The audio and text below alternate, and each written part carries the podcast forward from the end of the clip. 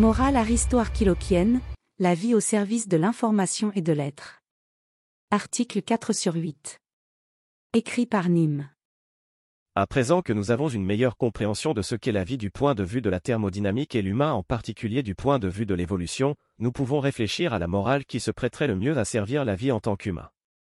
Ce qui est moral, ce qui respecte ce pourquoi on existe, est d'augmenter localement notre négantropie tout en augmentant l'entropie générale.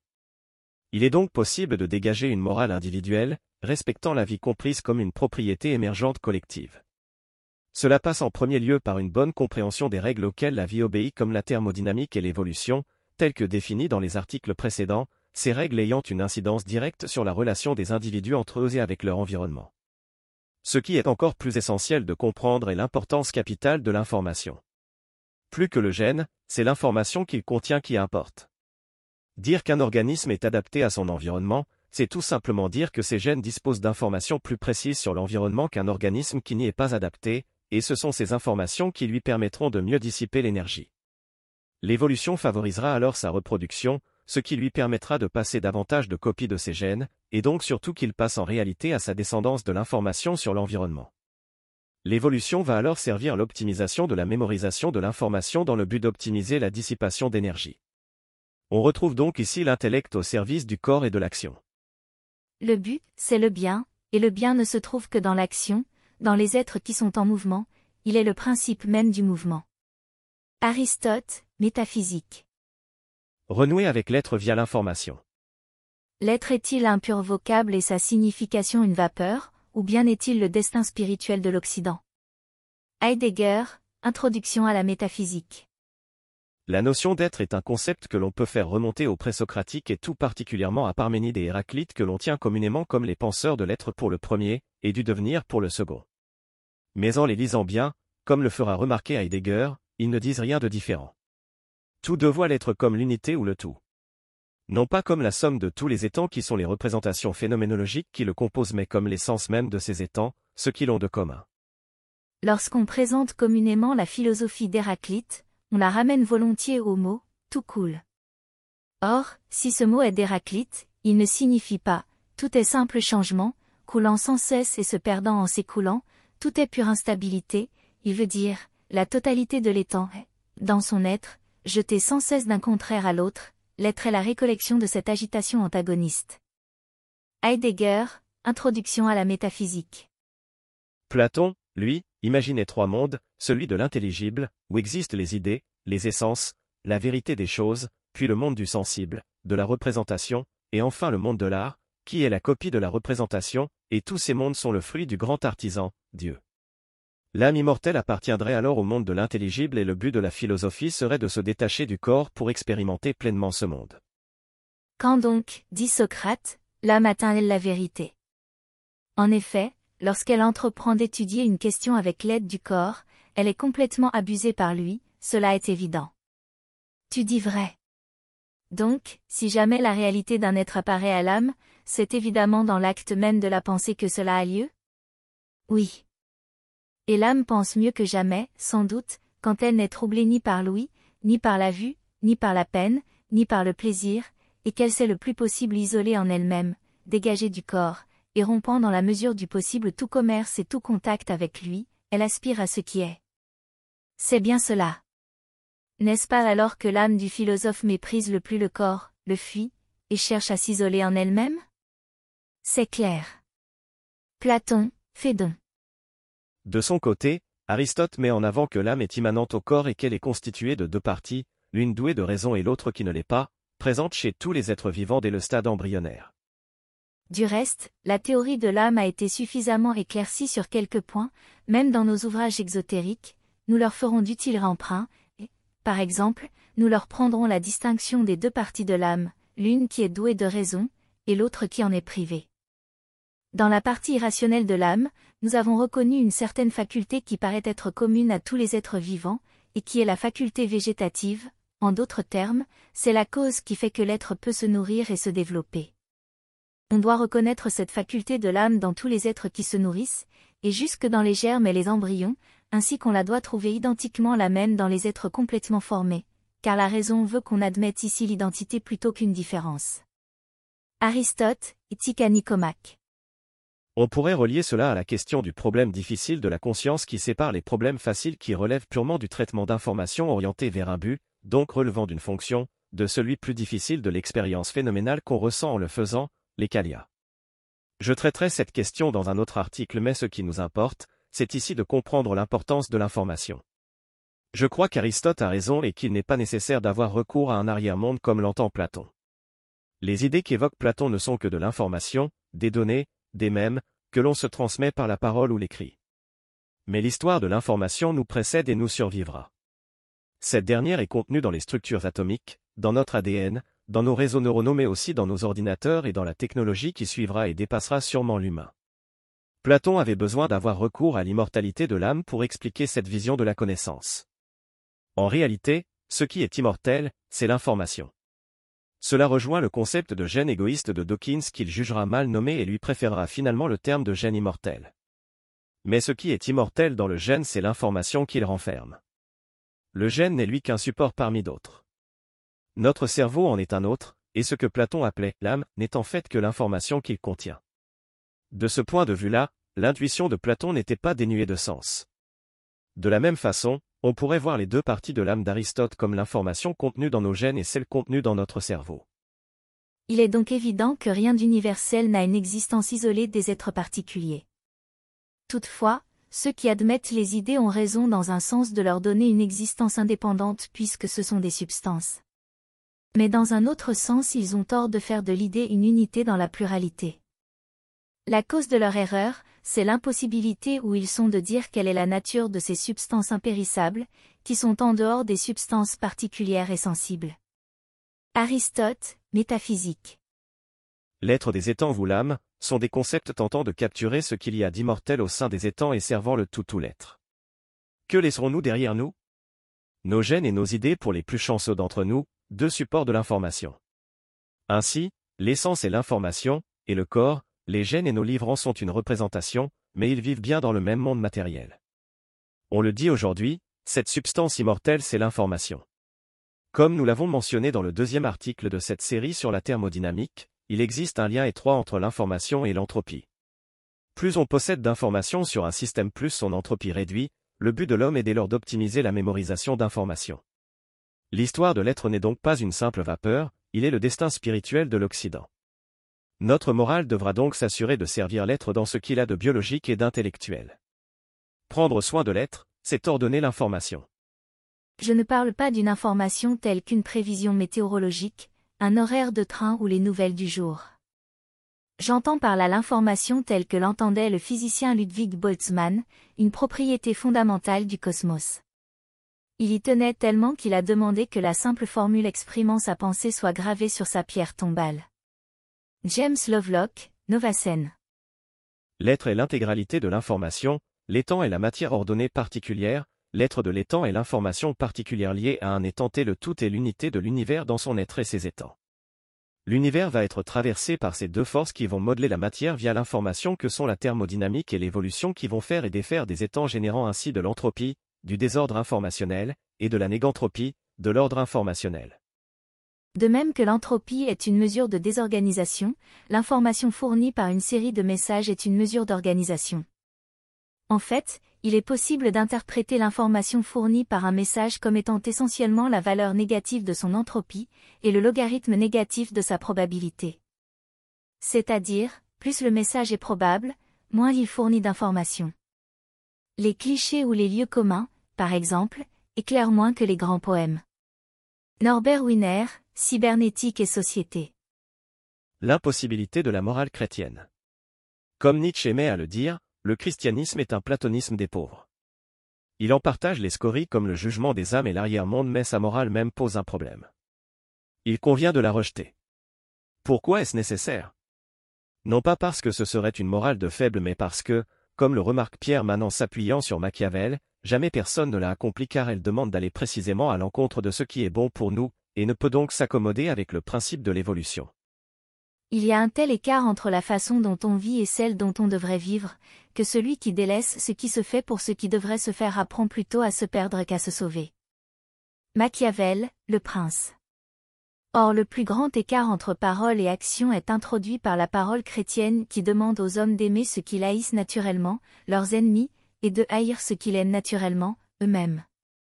Pierre Manant, Les métamorphoses de la cité. Elle donne toute l'importance à l'intellect et dévalorise le corps. Elle fait des prêtres des entités dévouées au même et rejetant le gène en refusant de se reproduire via le célibat imposé. Mais il serait faux d'attribuer la paternité d'une telle pensée au christianisme. On retrouve cette attitude chez Platon, pour qui la philosophie doit se donner pour but la capacité à se détacher de l'art qui n'en serait qu'une mauvaise imitation, puis du corps et enfin des sens qui appartiennent à la représentation afin de se tourner vers la vérité et se préparer à la mort. Jésus n'a certes pas directement été en contact avec la philosophie grecque à ma connaissance.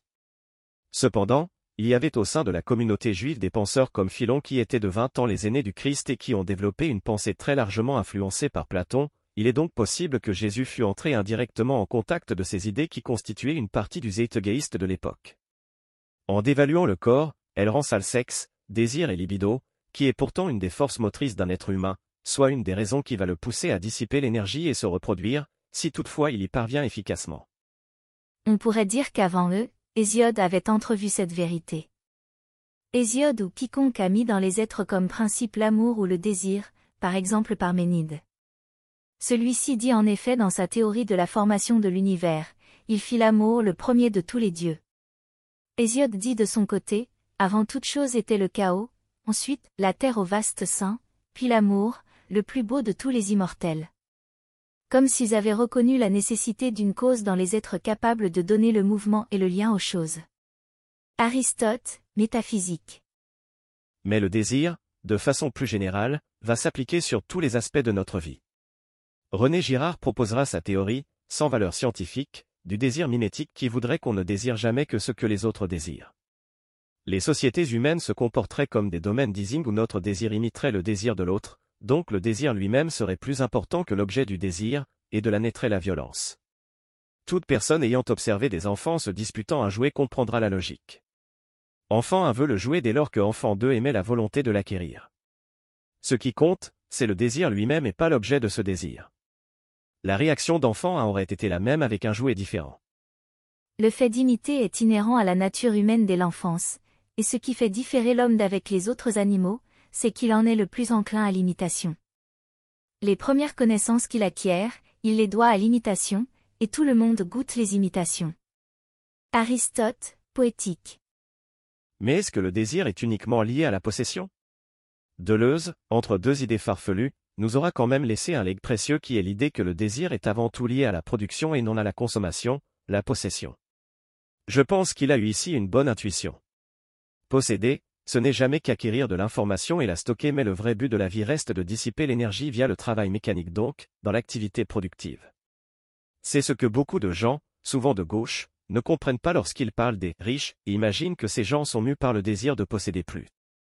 Ils inversent ici la chaîne causale. Les gens très riches sont mus par le désir de produire et la compensation financière n'est qu'une conséquence bienvenue de ce désir matérialisé dans l'activité productive. L'argent est pour eux un moyen qui va nourrir leur désir de production.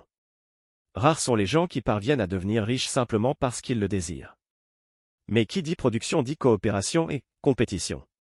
Ainsi ce désir de production ne s'effectue pas sans violence, même symbolique. Le christianisme souhaitera ainsi arrêter la violence en tuant la cause de la violence à la racine, le désir, ce qui est hautement anthropique d'un point de vue individuel, donc malsain. Tel le docteur Faust, on va désirer la connaissance, les biens matériels, les expériences, les personnes, tout cela dans le but de créer et augmenter notre négantropie personnelle, mais peut-être que canaliser ce trait a permis d'augmenter la négantropie de la société elle-même en la pacifiant davantage. Ce qu'il convient est de canaliser ces désirs afin qu'ils ne soient pas une source de désordre dans nos pensées et de ressentiment envers les autres, ceux qui parviennent à mieux réaliser leurs désirs. Mais le désir en soi est sain. Impasse de la morale nietzschéenne. Nietzsche reproche au christianisme, qu'il voyait comme un platonisme pour le peuple, et aux philosophes, à l'exception d'Héraclite, de donner la primauté à l'âme et de dévaloriser le corps. Il rejette la conception de l'être, de l'existence d'une essence, qu'il oppose à tort au devenir, et rompt avec la dichotomie corps et esprit pour voir l'âme comme une simple partie du corps. Mais celui qui est éveillé et conscient dit, Je suis corps tout entier et rien autre chose, l'âme n'est qu'un mot pour une parcelle du corps. Le corps est un grand système de raison, une multiplicité avec un seul sens, une guerre et une paix, un troupeau et un berger. Instrument de ton corps, telle est aussi ta petite raison que tu appelles esprit, mon frère, petit instrument et petit jouet de ta grande raison. Tu dis, moi, et tu es fier de ce mot. Mais ce qui est plus grand, c'est ce à quoi tu ne veux pas croire ton corps et son grand système de raison. Il ne dit pas moi, mais il est moi. Nietzsche, ainsi parlait Zarathustra. Il y a plus de raison dans ton corps que dans ta meilleure sagesse, disait Nietzsche. Si le christianisme a manifestement accordé trop d'importance au même et délaissé le même jusqu'à punir le corps coupable, Nietzsche tombe lui dans l'excès inverse en choisissant de donner plus d'importance au corps qu'à l'intellect, au sens qui vont nous fournir des informations cruciales sur notre environnement et qui sont directement liées au gène plutôt qu'à la raison. Les sens ne mentent pas du tout. C'est ce que nous faisons de leur témoignage qui y introduit le mensonge, le mensonge de l'unité, le mensonge de l'objectivité, de la substance, de la durée. C'est la raison qui est cause de ce que nous falsifions le témoignage des sens. Tant que les sens montrent le devenir, l'impermanence, le changement, ils ne mentent pas. Nietzsche, Crépuscule des idoles. Son type d'homme idéal est un tyran qui se laisse porter par sa volonté de puissance guidée par son corps et entraîne tous les autres dans ses passions érotiques. Cela le conduit à questionner si Dieu est une erreur de l'homme ou l'homme une erreur de Dieu. Le cerveau hypertrophié l'empêcherait d'accomplir le rôle qu'il a à jouer dans l'univers en se retournant contre la volonté de puissance. Je ne suis pas d'accord avec cela pour la simple et bonne raison que si c'est l'information qui prime, alors l'intellect, ou la raison, est nécessairement supérieur au corps car il permet une manipulation de l'information plus efficace. L'évolution génétique est un processus lent alors que l'évolution mémétique se veut plus rapide et plus efficace pour s'adapter à un environnement qui change continuellement sous l'action de l'homme. Pire encore, notre environnement changeant de plus en plus drastiquement et rapidement sous l'impact de nos actions, les gènes pourraient être à la traîne et contenir une information qui n'est pas des plus optimisées. C'est ce que mettent en avant les scientifiques se penchant sur le domaine de la psychologie évolutionnaire quand ils disent que nous avons hérité de gènes du Pléistocène qui peuvent parfois s'avérer être plus un fardeau qu'une chance. Le corps ne serait pas toujours le meilleur conseiller mais l'intellect est cependant au service de l'action via le corps qu'il met en mouvement. Il nous faut accepter l'imperfection du corps et de nos idées, comprendre qu'être vertueux est impossible et qu'on ne peut jamais tenter que de devenir vertueux. Et cela pourrait expliquer en partie pourquoi le christianisme a duré si longtemps. Son altruisme pathologique a peut-être permis de favoriser la coopération entre les individus éloignés génétiquement, permettant ainsi une plus grande optimisation de la dissipation d'énergie. Nietzsche avait également savamment inventé le concept de l'éternel retour pour donner envie de toujours se dépasser, vivre pleinement, comme si nous étions condamnés à revivre cette vie à l'infini. Noble intention, Concept fumeux.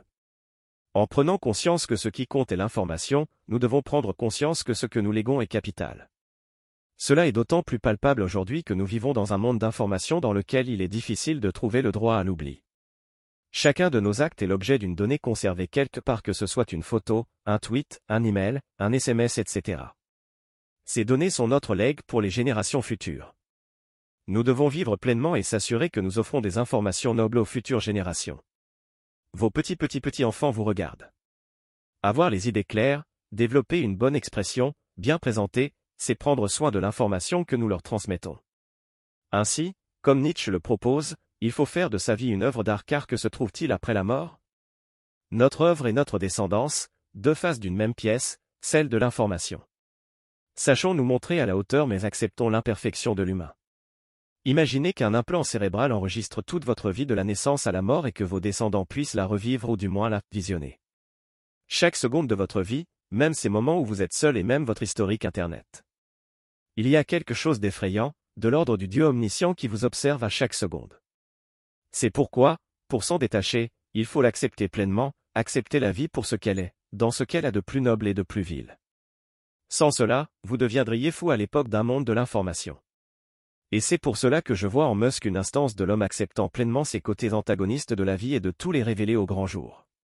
Corps et esprit, désir et intelligence. Prenons conscience de l'existence de l'information contenue à la fois dans les gènes qui vont générer notre corps, notre système nerveux et par là même nos sensations mais aussi contenue dans les idées qu'on va formuler à l'aide de notre cerveau et notre conscience, on peut nécessairement se demander lequel du corps ou de l'esprit est le plus important. Nous pourrions adopter deux approches pour traiter cette question, la primauté ou l'efficacité. Le cerveau et la conscience qui l'accompagnent nous permettent une efficacité accrue du traitement d'informations donc de la dissipation d'énergie, donc cela est intimement lié à notre rôle dans l'univers. Mais ils ne peuvent exister sans le corps qui n'existerait pas sans les gènes qui eux-mêmes n'existeraient pas sans la Terre et on pourrait remonter cette chaîne jusqu'à l'univers. Ainsi, nous existons par l'univers et pour l'univers.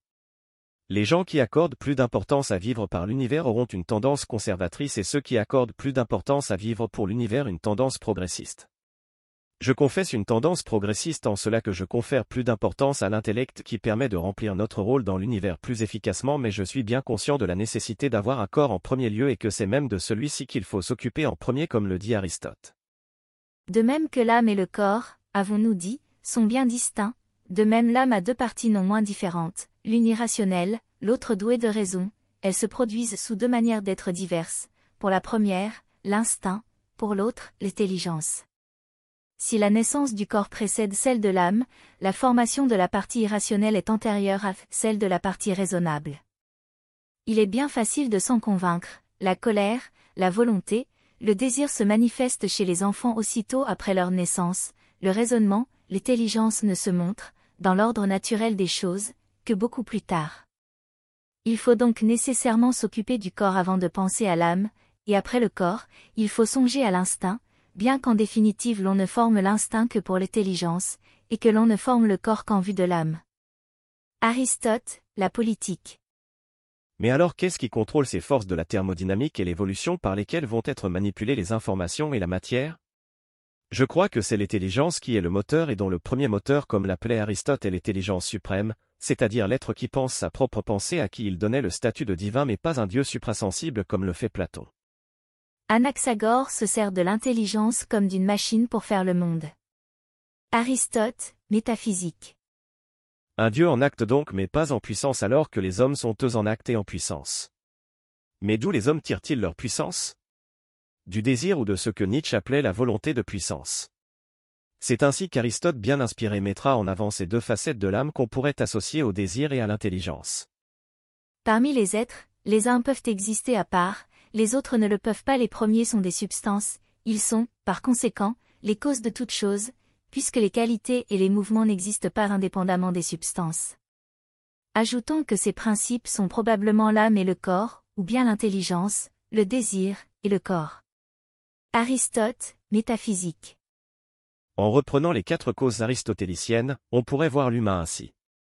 La cause efficiente, le principe, le mouvement est guidé par le désir et l'intellect, la cause matérielle, de quoi nous sommes faits, repose sur ces différentes parties qui le composent à commencer par l'ADN et ses gènes, la cause formelle, sa forme et comment elle est faite, et l'humain dans son entièreté, corps et âme, qui ne sont qu'un en réalité et la cause finale, son but, et la mémorisation et le traitement d'informations afin d'augmenter sa négantropie dans le but de dissiper l'énergie.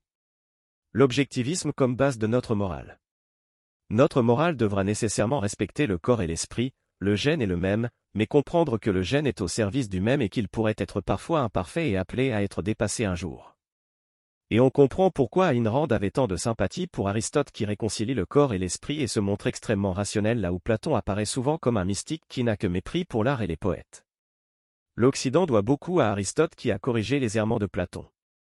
Une bonne base pour penser notre morale sera alors, je pense, celle de l'objectivisme d'Ayn Rand qui réconcilie le corps et l'esprit et fait de l'intellect l'outil de la volonté de puissance s'exprimant dans la technique, l'action. Comme Aristote, elle soutient que l'intention morale de l'existence est la poursuite du bonheur. Ce dernier est perçu chez Rand comme l'égoïsme rationnel, et il passe par l'accomplissement productif. Ma philosophie, par essence, est le concept de l'homme en tant qu'être héroïque, avec son propre bonheur comme objectif moral de sa vie, avec l'accomplissement productif comme sa plus noble activité, et la raison son seul absolu. Ayn Rand. Elle pointe assez bien ce qui constitue les modalités de la vie bonne et morale à mon sens. Certaines actions sont plus nobles que d'autres et, par exemple, le chômage comme le vol sont totalement immoraux puisqu'ils rétribuent des individus tirant parti du travail des autres.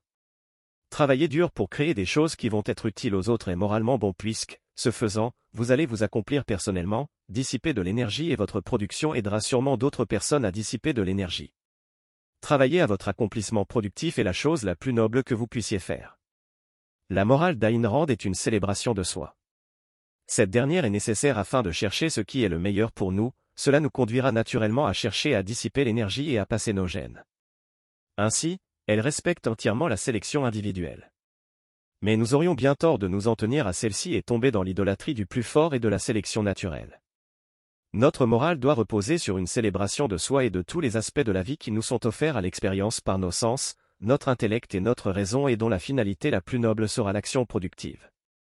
Mais elle doit aussi faire l'éloge de l'altruisme raisonnable commençant par soi et allant vers l'universel, ce que le christianisme appelle Dieu, ce que Nietzsche appelle la grande raison ou le moi ou encore ce que certains présocratiques appelaient le tout.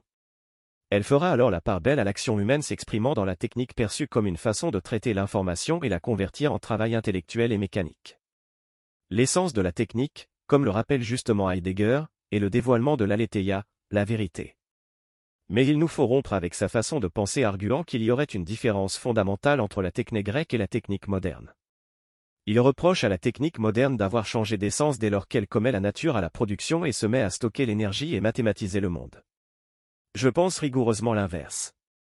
Plus nous devenons capables de nous organiser collectivement afin de stocker l'énergie et la réutiliser ailleurs, plus nous ressemblons collectivement à un organisme et plus nous pouvons percevoir le tout, notre morale reposant sur une célébration de soi en tant que partie du tout sera alors une célébration de la vie et de l'être. La guerre sans l'aimer. À un rang réconcilie ainsi la raison avec la volonté de puissance pour le meilleur mais pas pour le pire, la guerre. Au contraire, Nietzsche pensait que les chefs de guerre comme César ou Napoléon étaient le parangon du type d'être. Il n'avait que mépris pour les libéraux qu'il voyait comme des épiciers et pour la raison, lui qui pense que le langage est le début de la volonté de puissance se retournant contre elle-même. La guerre est mère de toutes choses, reine de toutes choses, et elle fait apparaître les uns comme Dieu, les autres comme hommes, et elle fait les uns libres et les autres esclaves. Héraclite. Je ne porte pas le même regard sur la guerre. Je crois que nous faisons la guerre quand on ne parvient plus à dissiper l'énergie efficacement dans la coopération. La guerre doit être évitée autant que possible mais il ne faudrait pas penser qu'elle n'arrivera plus. Si elle n'est pas désirable, elle n'en reste pas moins désirée. Ainsi, la guerre, en cela qu'elle est désirée, fait partie intégrante de la vie et doit être prise en compte dans notre morale. Pourquoi, alors même qu'on est tout d'accord sur le fait qu'elle ne soit pas souhaitable, continuons-nous à la faire Il n'y a pas de place dans la définition de constant pour le désir de l'emporter sur celui que l'on considère comme l'ennemi, de le vaincre, et de jouir de l'honneur, ou de la gloire, de la victoire. En faisant de la guerre simplement un moyen de posséder ce que l'on désire, Constant oublie que l'on désire aussi la guerre pour elle-même, qu'elle peut être elle-même l'objet du désir parce que c'est seulement dans la guerre que certaines dispositions humaines trouvent à s'exprimer, que certaines expériences humaines peuvent être faites. Pierre Manant, Les métamorphoses de la cité. Gardons-nous autant que possible de désirer la guerre mais nous devons conserver l'idée de son émergence comme une potentielle nécessité lorsqu'il s'agit de défendre un idéal tendant vers un monde randien ou, plus simplement, lorsqu'il s'agit de défendre face à une agression. Et si Ayn Rand n'aborde pas ce sujet dans ses livres, elle semble néanmoins partager ce point de vue comme le laisse penser son intervention sur le conflit israélo-palestinien. Les Arabes sont l'une des cultures les moins développées. Leur culture est primitive, et ils en veulent à Israël parce que c'est la seule tête de pont de la science et de la civilisation moderne sur leur continent. Quand des hommes civilisés combattent des sauvages, vous soutenez les hommes civilisés. Ayn Rand. Ainsi, prévenons-nous de voir comme le fait Benjamin Constant, le commerce comme le moyen qui vient mettre fin à la guerre mais ne la considérons pas non plus comme l'état par défaut sur lequel bâtir une morale saine. En posant un regard sur la guerre sous le prisme de la thermodynamique, cette dernière devient illégitime car le commerce du monde libéral permet de dissiper plus d'énergie que la guerre, c'est pourquoi le monde libéral randien reste un idéal à défendre. Mais du point de vue de l'évolution, elle devient parfaitement légitime lorsqu'elle est le seul moyen de préserver ses gènes, donc de l'information, via la survie de son peuple. Le sacrifice pour son peuple et la protection de la cité reste le plus noble des altruismes. Et lorsqu'on comprend les mécanismes qui nous poussent à ce genre d'action, il est difficile de ne pas avoir de sympathie pour les autres mortels partageant les mêmes tourments, qu'on y voit l'œuvre de Dieu ou non. Alors, plus que l'altruisme, qui n'est jamais qu'une forme déguisée d'égoïsme, ce qu'il importe c'est de se prémunir du ressentiment et cela passe par l'empathie qu'on expérimente en comprenant les forces auxquelles nous sommes tous soumis, même le dernier de nos ennemis. Athéna. Vois, Odysseus, combien est grande la puissance des dieux. As-tu jamais rencontré un homme plus sensé et meilleur dans l'action que ne l'était celui-ci? Odysseus. Personne, à la vérité. J'ai pitié de ce malheureux, bien qu'il soit mon ennemi, parce qu'il est en proie à une destinée mauvaise, et je songe à la mienne autant qu'à la sienne, car nous ne sommes, nous tous qui vivons, rien autre chose que des images et des ombres vaines. Sophocle, Ajax. L'altruisme est le tout. Comme dit précédemment, on peut voir l'être, ce qui est permanent, comme l'information. Ce que vous créez avec les gens de votre génération, ce que vous transmettez aux générations suivantes par vos gènes et mais aussi par la culture, c'est l'information. Votre corps et son système nerveux, votre cerveau, vos gènes mais aussi vos bibliothèques et vos ordinateurs ne sont que des véhicules pour l'information. Ils sont la représentation et l'information en est l'essence. L'information est l'être de l'étang et tout l'étang est au service de l'information qui est elle-même au service du tout. L'altruisme est alors extrêmement important car ces processus sont collectifs mais il est bien organisé de façon à nous être bénéfique à nous et nos proches en premier lieu. Sauf que des proches et de l'altruisme il y en a peu dans les écrits d'Ayn Rand et même ceux de Nietzsche. Les enfants y sont absents et se fait montre à lui seul l'angle mort de leur pensée. Il n'y a pas d'enfants car il n'y a pas d'altruisme, et il n'y a pas d'altruisme car il n'y a pas d'enfants. Il n'y a pas plus d'enfants dans leur vie non plus. Ayn et Nietzsche nous livrent quelque chose de crucial en célébrant l'empathie pour les forts mais ils délaissent ainsi la sympathie pour les faibles, les moins bien lotis. Tous les systèmes vivants libres sont des systèmes autopoïétiques, collectivement autocatalytiques. S'ils sont capables de variations héréditaires, ces systèmes peuvent subir une sélection naturelle et former des biosphères évolutives. Nous ne vivons pas seuls. Nous créons notre monde vivant ensemble. Aucun individu ne vit seul. Nous sommes tous unis dans l'évolution, l'émergence, le déploiement de la biosphère dans son ensemble. Nous sommes les conditions de l'existence des uns et des autres. Stuart Kaufman, A World Beyond Physics. Un autre auteur, lecteur de Nietzsche, peut nous venir en aide pour pallier ce manquement, Antoine de Saint-Exupéry dont on pourrait résumer la morale par « chacun est responsable de tous ». Je n'aime pas particulièrement cette formulation car je ne crois pas que nous ayons un devoir moral d'être responsable des autres. Je lui préférerais la formule « chacun responsable du tout ». Mais au-delà de la formule, ce que Saint-Ex veut nous enseigner ici est que le plus important demeure les liens que l'on crée et sur lesquels repose la civilisation. C'est le sens de la morale de son livre Le Petit Prince qu'il résume dans la bouche du renard en ces termes, on ne voit bien qu'avec le cœur, l'essentiel est invisible pour les yeux. Ce qui vaut, c'est un certain arrangement des choses.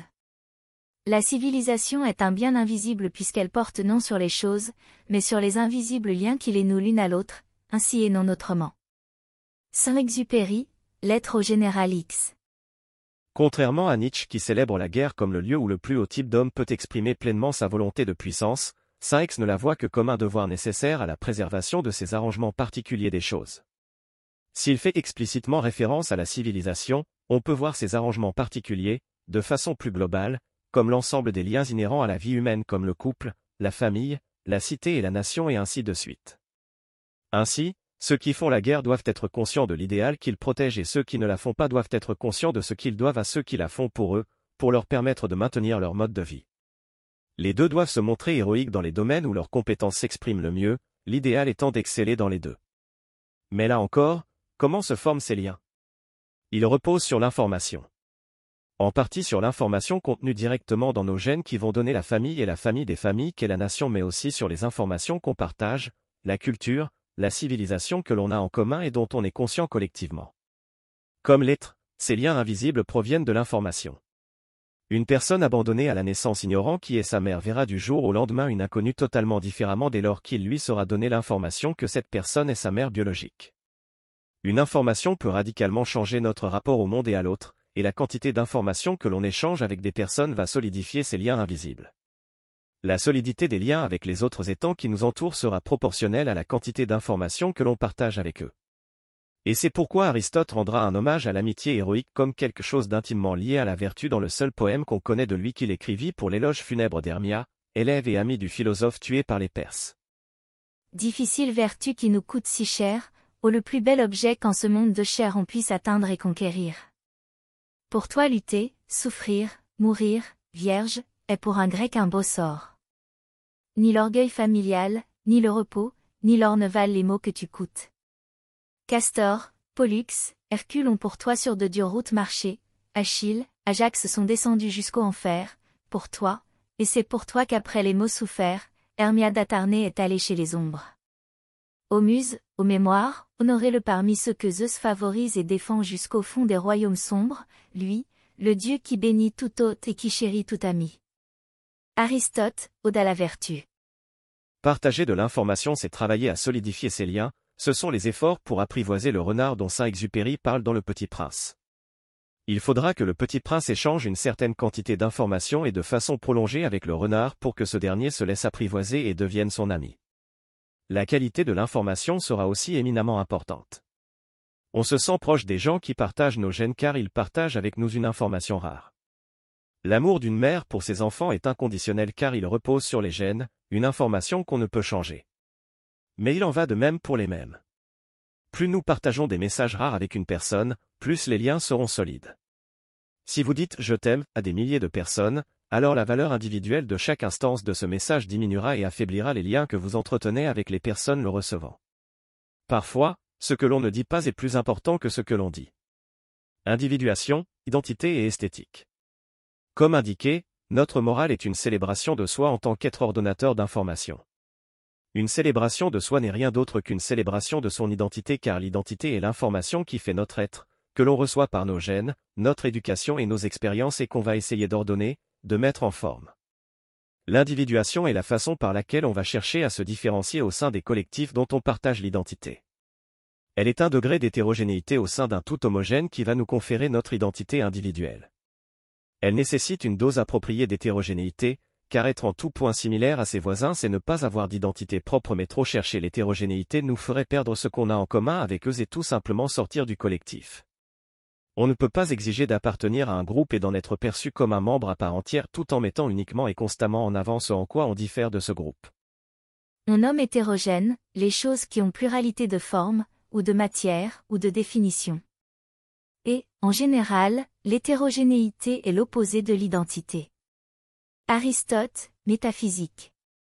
L'identité est profondément négantropique en cela qu'elle lutte contre l'indifférenciation de toute chose qui peut venir d'un côté par un totalitarisme qui tendrait à uniformiser un peuple comme l'a fait le nazisme mais aussi de l'autre côté, comme le ferait un universalisme abstrait qui tend vers l'indifférencier en voyant d'un mauvais œil toute marque d'enracinement perçue comme un attachement à un déterminisme unique.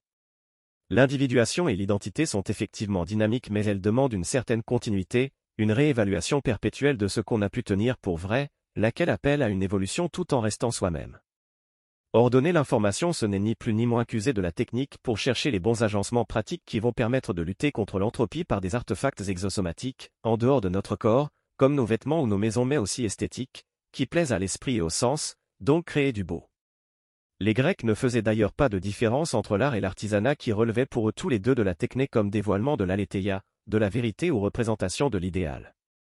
Et dans ce domaine je pense qu'un artiste comme Alexander McQueen peut nous inspirer, lui qui, bien qu'ayant grandi à Londres, avait des origines écossaises supposées, selon sa mère qui avait conduit des recherches généalogiques. Quand cette dernière lui demanda ce que cela signifiait pour lui d'être écossais, il répondit un laconique « everything ». Et cela transpire dans ses créations qui bien que modernes trahissent son identité. Même si la compréhension de l'esthétique n'est possible comme facteur de constitution des groupes, de leur reproduction différenciatrice, que depuis la singularité programmatique du vivant technologique, même si, dans la mémoire d'après la rupture, la dynamique de répétition est singulière, il faut penser l'esthétique depuis les tendances vitales les plus archaïques, et les oiseaux, montrent avec un grand déploiement de détails que le plus élaboré, dans le comportement automatique, intéresse les opérations relatives à la reproduction. Ainsi la parure vestimentaire humaine sera-t-elle réinscrite dans les conduites relationnelles de tout vivant, comme marque d'appartenance au groupe, marque de pouvoir, de guerre et de séduction? Bernard Stiegler, La technique et le temps. La faute d'Épiméthée. Peut-être est-ce parce qu'il vivait à Londres qu'il ressentait d'autant la nécessité d'exprimer ses racines exotiques. On retrouve ce phénomène chez des artistes de la scène irlandaise américaine comme Macklemore qui dans sa chanson Irish Celebration en l'honneur de ses origines célèbre également son clan par cette phrase, le cœur, les travailleurs à col bleu et la famille, mon héritage, fier d'être un aguerti. Phénomène que l'on retrouve dans la chanson Rose Tattoo des Dropkick Murphy où le chanteur évoque l'histoire de ses tatouages dont un est fait pour honorer son nom de famille qu'il portera avec fierté jusqu'à la tombe. Cela me semble sain. Je suis moi-même fier de mon nom, d'être français, d'être européen. Acceptation de la mort. En tant que système négantropique, la vie lutte continuellement contre sa propre entropie mais à la fin, elle perd systématiquement. La mort est non seulement inévitable mais elle est aussi indispensable à l'évolution et donc à notre rôle dans l'univers. On peut rallonger la vie en ralentissant le processus du vieillissement mais on n'en deviendra pas immortel pour autant. Si Platon avait tort de penser qu'on se préparait à la mort en se détachant le plus possible du corps, il avait raison de penser qu'on doit se préparer à la mort et que ce doit être un début de la philosophie. Une fois compris que l'être est l'information que nous laisserons derrière nous, alors se préparer à la mort c'est produire cette information tant que nous en sommes capables. Avec l'âge, nos capacités reproductives et cognitives diminuent. Nous devons alors œuvrer à laisser une descendance bien éduquée et une œuvre féconde avant d'atteindre ce déclin inéluctable. Mais la mort est une fête. Elle fait partie du processus de la vie comme phénomène au service du tout apprenant de nos expériences. L'univers apprenant de nos expériences, de nos actions, il ne faut pas être résigné et attendre la mort dans l'inaction. Ainsi donc, l'homme qu'on peut appeler vraiment courageux est celui qui reste sans crainte devant une belle mort, devant les périls qui peuvent à chaque instant l'apporter avec eux, et ces périls sont surtout ceux de la guerre. Aristote, Nicomaque. Il faut célébrer les gens vivant pleinement et acceptant le risque de la mort, les pionniers. Les pionniers sont ces malheureux qui mangent une bête inconnue et décèdent sur le champ, non sans laisser une information capitale à la tribu. Ils sont aussi ces aviateurs de l'aéropostale, comme les Saint-Exupéry, Guillaumet et Mermoz, dont aucun n'a fait de vieux os, mais dont on se souvient encore des noms car ils ont contribué plus qu'aucun à leur époque à servir l'être, l'information. La vie doit être une sainte affirmation, du berceau à la tombe. Nietzsche, dans le chapitre intitulé De la mort volontaire, dans Ainsi parlait Zarathustra, explique comment il faut savoir mourir à temps, ni trop tard, ni trop tôt. La mort à temps est, pour Nietzsche, une consécration pour celui qui a su vivre à temps. Elle est le parachèvement de celui qui a bien vécu, elle doit être une fête. La plus belle mort est alors pour lui celle que l'on souhaite. Je vous fais l'éloge de ma mort, de la mort volontaire, qui me vient puisque je veux. C'est ainsi que je veux mourir moi-même, afin que vous aimiez davantage la terre à cause de moi, ô mes amis, et je veux revenir à la terre pour que je retrouve mon repos en celle qui m'a engendré. Nietzsche, ainsi parlait Zarathustra. Morale aristo-archilochienne. Ma morale est alors, par essence, celle de l'homme apprenant guidé par l'intellect et le désir, l'homme héroïco-tragique qui lutte contre l'entropie en ordonnant son environnement par l'organisation de l'information tout en sachant qu'elle finira par l'emporter par la dissipation d'énergie, avec, pour objectif moral de sa vie, la recherche de son propre bonheur en tant que partie du tout, trouvant son expression la plus noble dans l'accomplissement productif, mais acceptant aussi pleinement les facettes moins nobles de la vie, telles que la guerre, comme traits de caractères imparfaits hérités de nos ancêtres, les voyant l'une comme l'autre à la fois juste et injuste et dans les deux cas parfaitement justifiables, dès lors qu'elles servent cet arrangement particulier nécessaire au cosmos qui apprend perpétuellement de nos succès, comme de nos erreurs. Ainsi, les humains les plus moraux sont les créateurs qui vont créer l'ordre. Ce sont les bâtisseurs, les chefs d'industrie, les grands chefs d'État mais aussi les artistes, et dans une autre mesure, les chefs de guerre. La morale que je défends se veut archilochienne et aristotélicienne en célébrant pleinement le désir et l'intellect. Ils incarnent à eux de l'idéal classique que Marguerite Yourcenar décrira comme la sérénité subsistant sous-jacente aux affres et aux vicissitudes humaines ou dans des termes édécgoriens la récollection par l'être de l'agitation antagoniste de l'étang constamment jeté d'un contraire à l'autre. Cette morale accepte toutes les facettes de la vie dans ce qu'elle a de plus beau, de plus noble mais aussi de plus dur et de plus troublant, car dans chacune de ces facettes, elle perçoit toujours les sens qui se cachent derrière et qui apprend de nos succès comme de nos erreurs. Archiloque peut célébrer le devoir de la défense de sa cité dans un poème, la beauté d'une jeune fille dans un autre, puis accorder quelques vers à une simple érection ou une fellation dans un poème suivant, célébrant ainsi les aspects les plus sacrés, les plus nobles comme les plus futiles et bas de l'existence. Aristote célèbre lui la raison et l'intellect et voit l'intelligence suprême comme le premier moteur du cosmos. De ce type d'homme, incarnant au mieux cette morale, nous en avons un exemple contemporain incarné par Elon Musk. De la même façon, Musk peut s'inquiéter de la chute de la natalité, déployer Starlink pour défendre l'Ukraine et partager avec nous l'information capitale de son dépôt d'amis à la piscine qui, pour ceux ne comprenant pas la métaphore, est une façon de nous dire qu'il est en train de déféquer. Cet audio vous a plu? Abonnez-vous à notre chaîne afin de recevoir tout notre contenu et soutenez-nous sur Tipeee, le lien est dans la description.